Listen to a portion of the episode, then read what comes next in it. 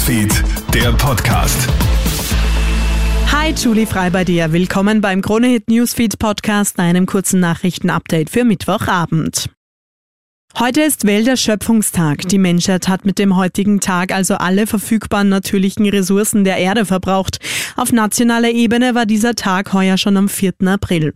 In Sachen Klimaschutz gehe es viel zu langsam voran, kritisiert Klimaexperte Erwin Mayer von der Plattform Klimaneutral. Mitte des Jahres alles aufgebraucht. Das heißt, wir leben eigentlich auf doppelt so großem Fuß, wie es die Erde verträgt. Das betrifft einerseits die Ressourcen, was wir der Erde entziehen, aber natürlich auch, was wir der Erde überlassen an Emissionen, an Müll und wir müssen schleunigst schauen, dass wir uns hier einschränken, denn sonst überlassen wir unseren Kindern und Kindeskindern eine nicht lebenswerte Nachwelt.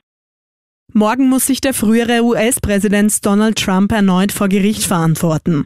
Die Anklage steht in Zusammenhang mit dem Sturm auf das Kapitol und der versuchten Wahlverfälschung.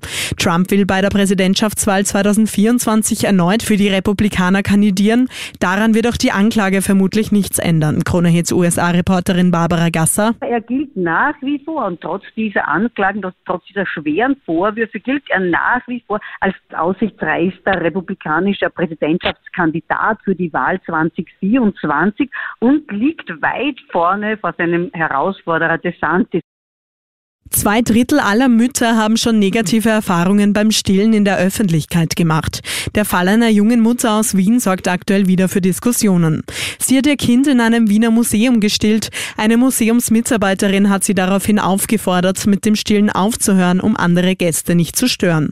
Traurig, sagt Frauenring-Vorsitzende Claudia Frieben. Das ist nichts Anstößiges, sondern ist eigentlich, dass man das Kind ernährt, das einen Hunger hat und man sollte im Jahr 2023 schon darüber ein wenig aufgeklärt aufgeklärt sein, dass Stillen etwas Natürliches ist und dass ein normaler Vorgang für eine Frau ist, ihr, ihr Kind zu ernähren.